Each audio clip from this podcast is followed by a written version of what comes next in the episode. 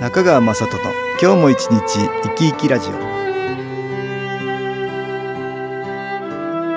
皆さん生き生きしてらっしゃいますか？この番組では気というものを私中川雅人がいろいろな角度からわかりやすくお話をしてまいります。どうぞごゆっくりお楽しみください。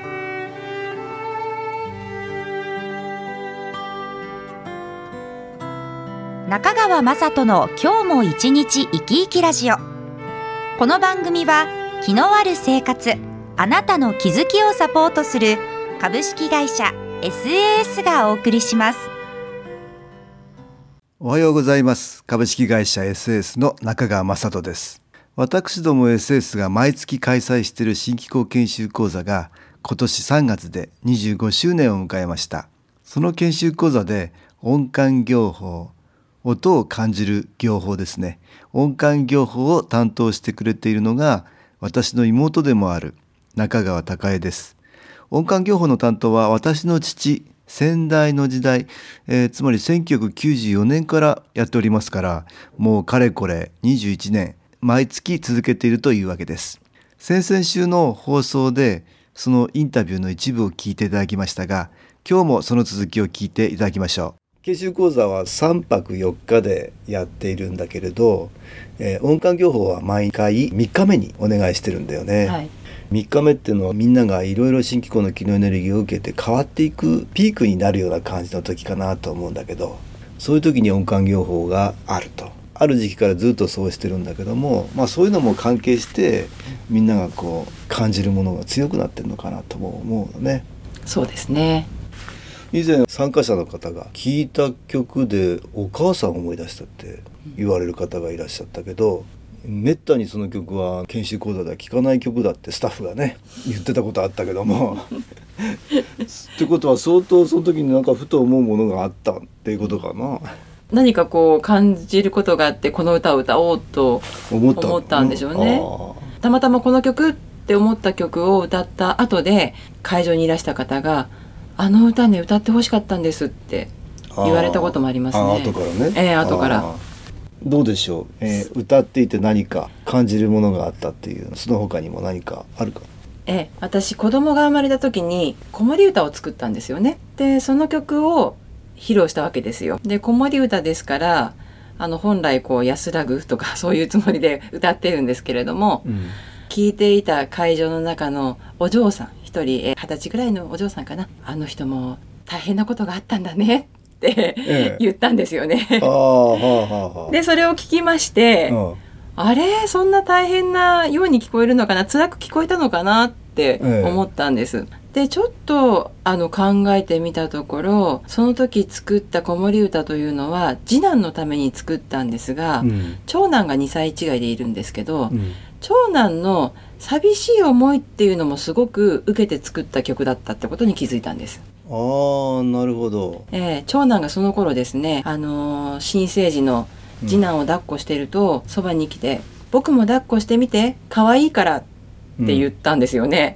うん、それを聞いた時にああなんてこうかわいそうなことしちゃったんだろうと思いまして多分知らないうちにそういった長男のあの寂しさだとかそういったものがもしかしたらその次男への子守歌に入っていたのかもしれないなと。逆にいろいろ気づかせていただいたりして。そうですね。あの受講生の方にはたくさん教えていただいて。あ今まで21年になりますか、それでね。そうですね、えー、だからまあ与える側もあ歌って聴かせるというわけではなくてそこからまた学んでいるねどんどんそれで変わっていってるっていうことですよね、うん、そうですね。ちょっとその子守歌はい。聞いてみましょうか。そうですね。朝ですけれども子守歌をお聴きください。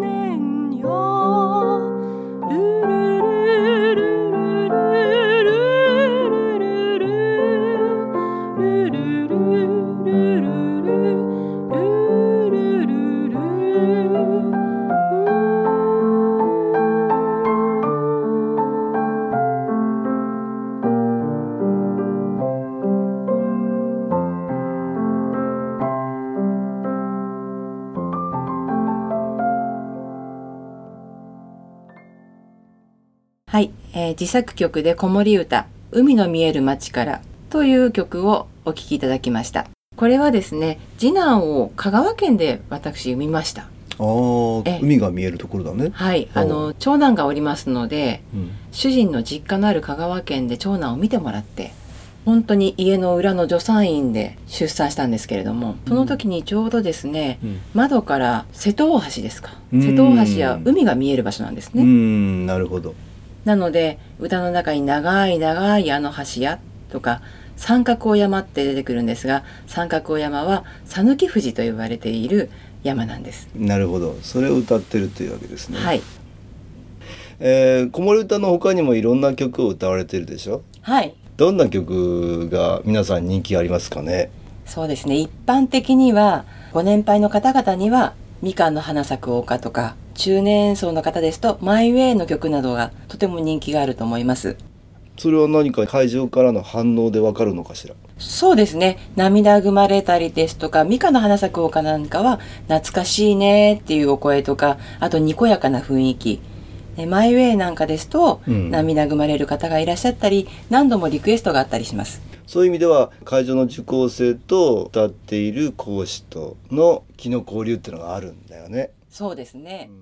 それではここで音楽に気を入れた CD 音気を聴いていただきましょう。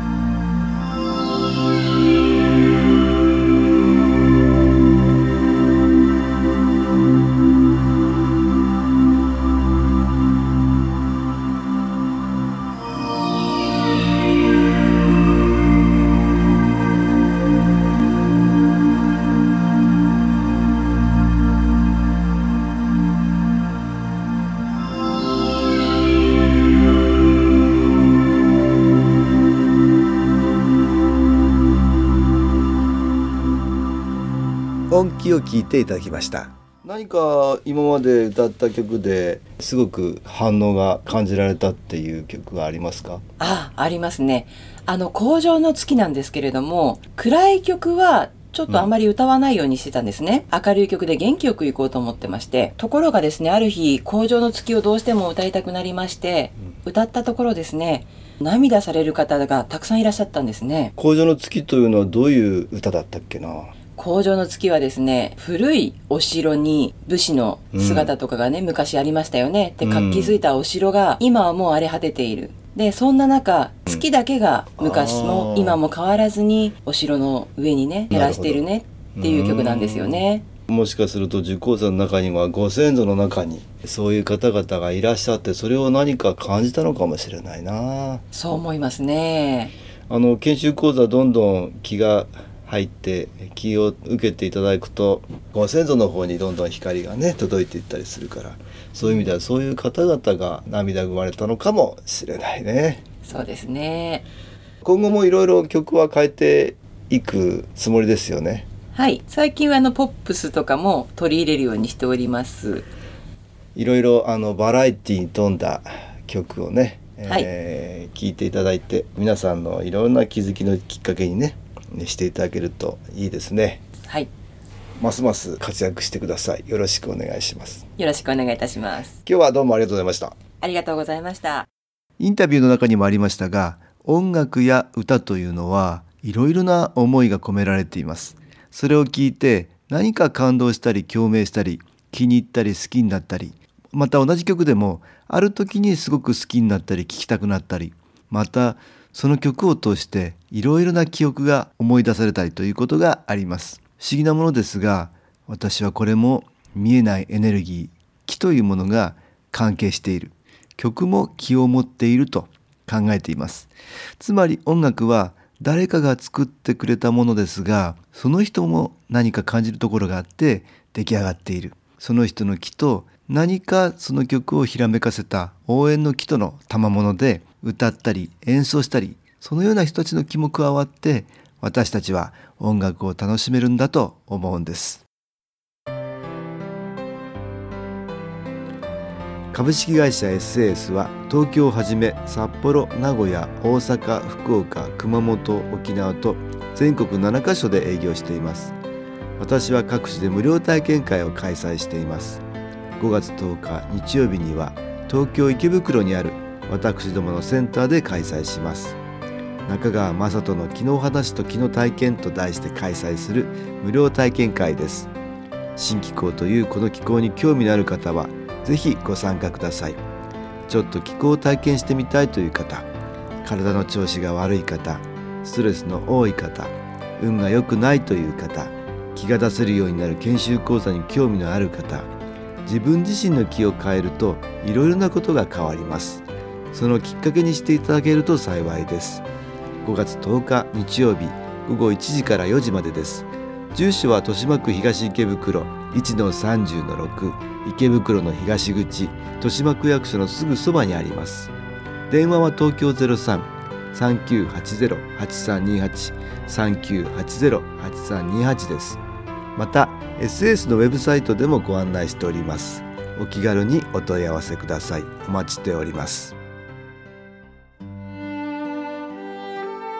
かがでしたでしょうか？この番組はポッドキャスティングでパソコンからいつでも聞くことができます。SAS のウェブサイト www. 機構 .com 新機構は SHINKIKO または FM 西東京のページからどうぞ。中川雅人の今日も一日生き生きラジオ。この番組は気のある生活あなたの気づきをサポートする株式会社 SAS がお送りしました。